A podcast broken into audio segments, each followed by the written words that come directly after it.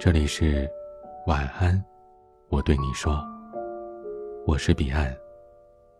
想要收听更多节目，欢迎关注我的微信公众号 DJ 彼岸。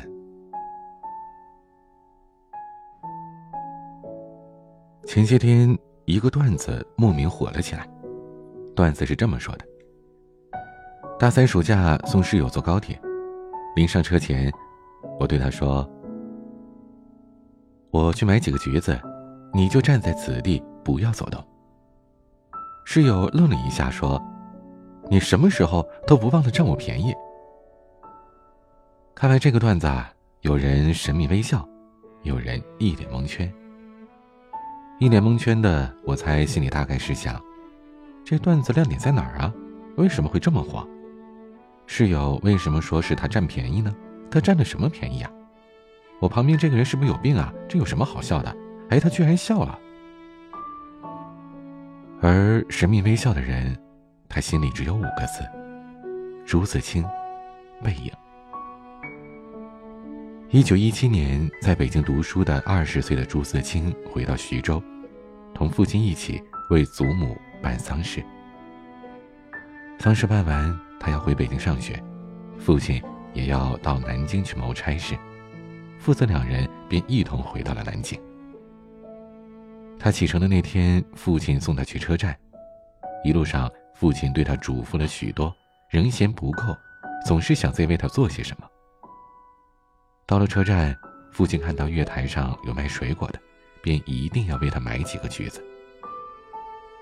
朱自清看着父亲为他买橘子的蹒跚的背影，眼泪流了下来。八年之后。写下了这篇著名的散文《背影》。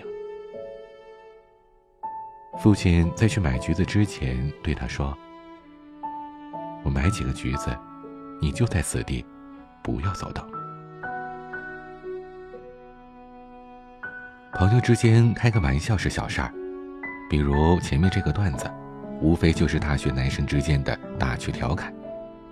这种老子与儿子的梗，小学校园里。遍地都是，毫无新意，也并不高雅。然而读书则是大事。一提到读书，我们往往把它联系到人生、命运、理想。似乎读书和开玩笑之间，一个是阳春白雪，一个是下里巴人。不仅在人们的眼里是大相径庭，仿佛他们自己也永远不会有交集。可事实证明，玩笑关乎读书，进而关乎人生、命运、理想。如果那位同学没有读过《背影》，就要被段子当中的我白白占了便宜，连拆穿的能力都没有。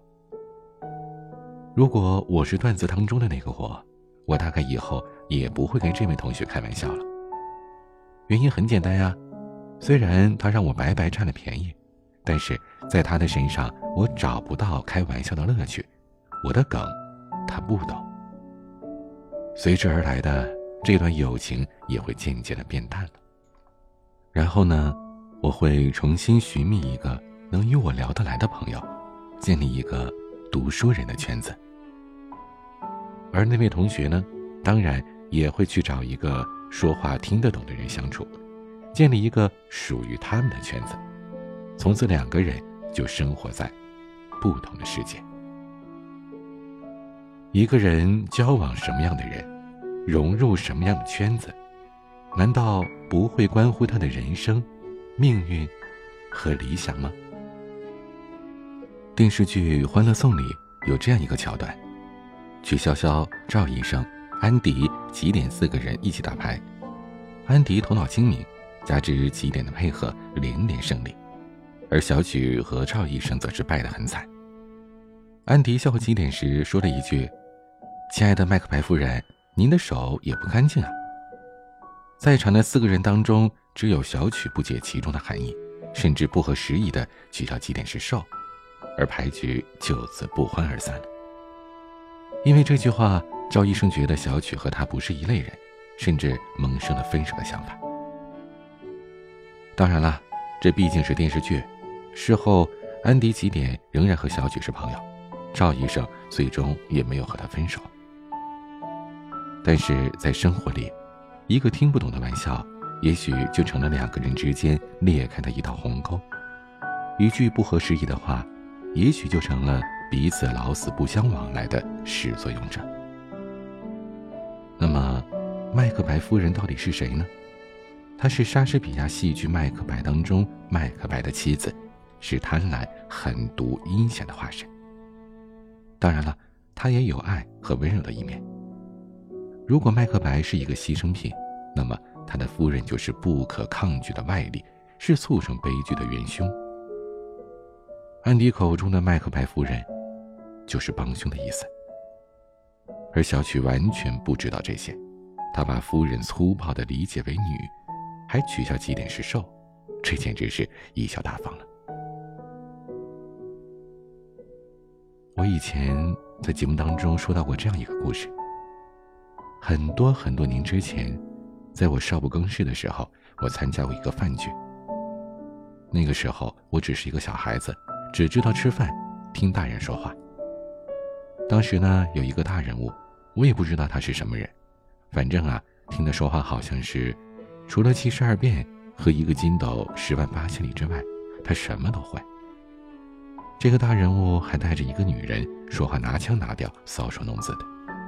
两个人当场说了很多不着边际的话。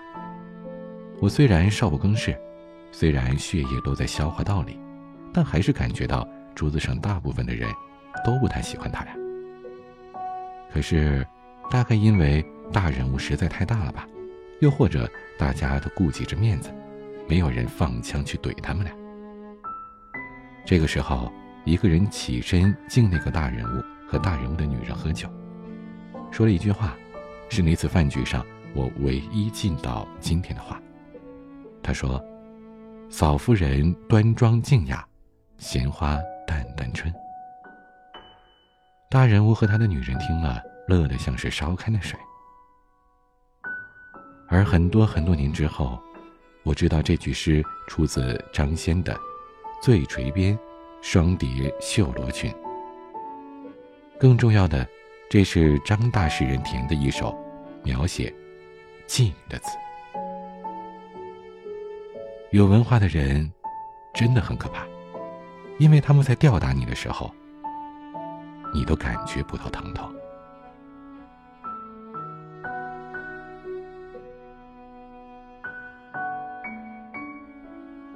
今天的分享就到这里。欢迎加入 QQ 互动群四九四四四九幺幺六，QQ 静听群五八三五四七七幺二。微信群请加管理员微信“彼岸家族”的全拼。微博和公众号请搜索 “DJ 彼岸”添加关注。我是彼岸，晚安。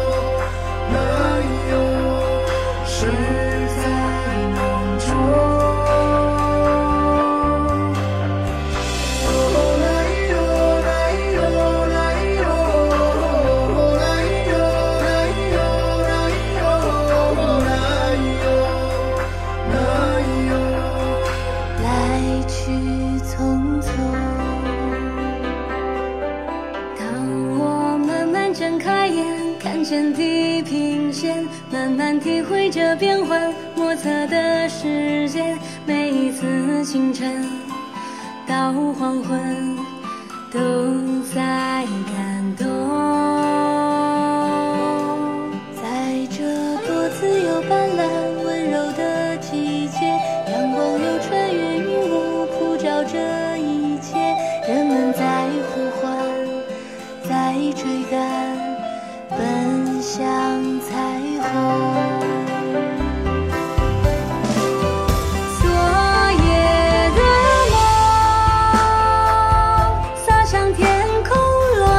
谁？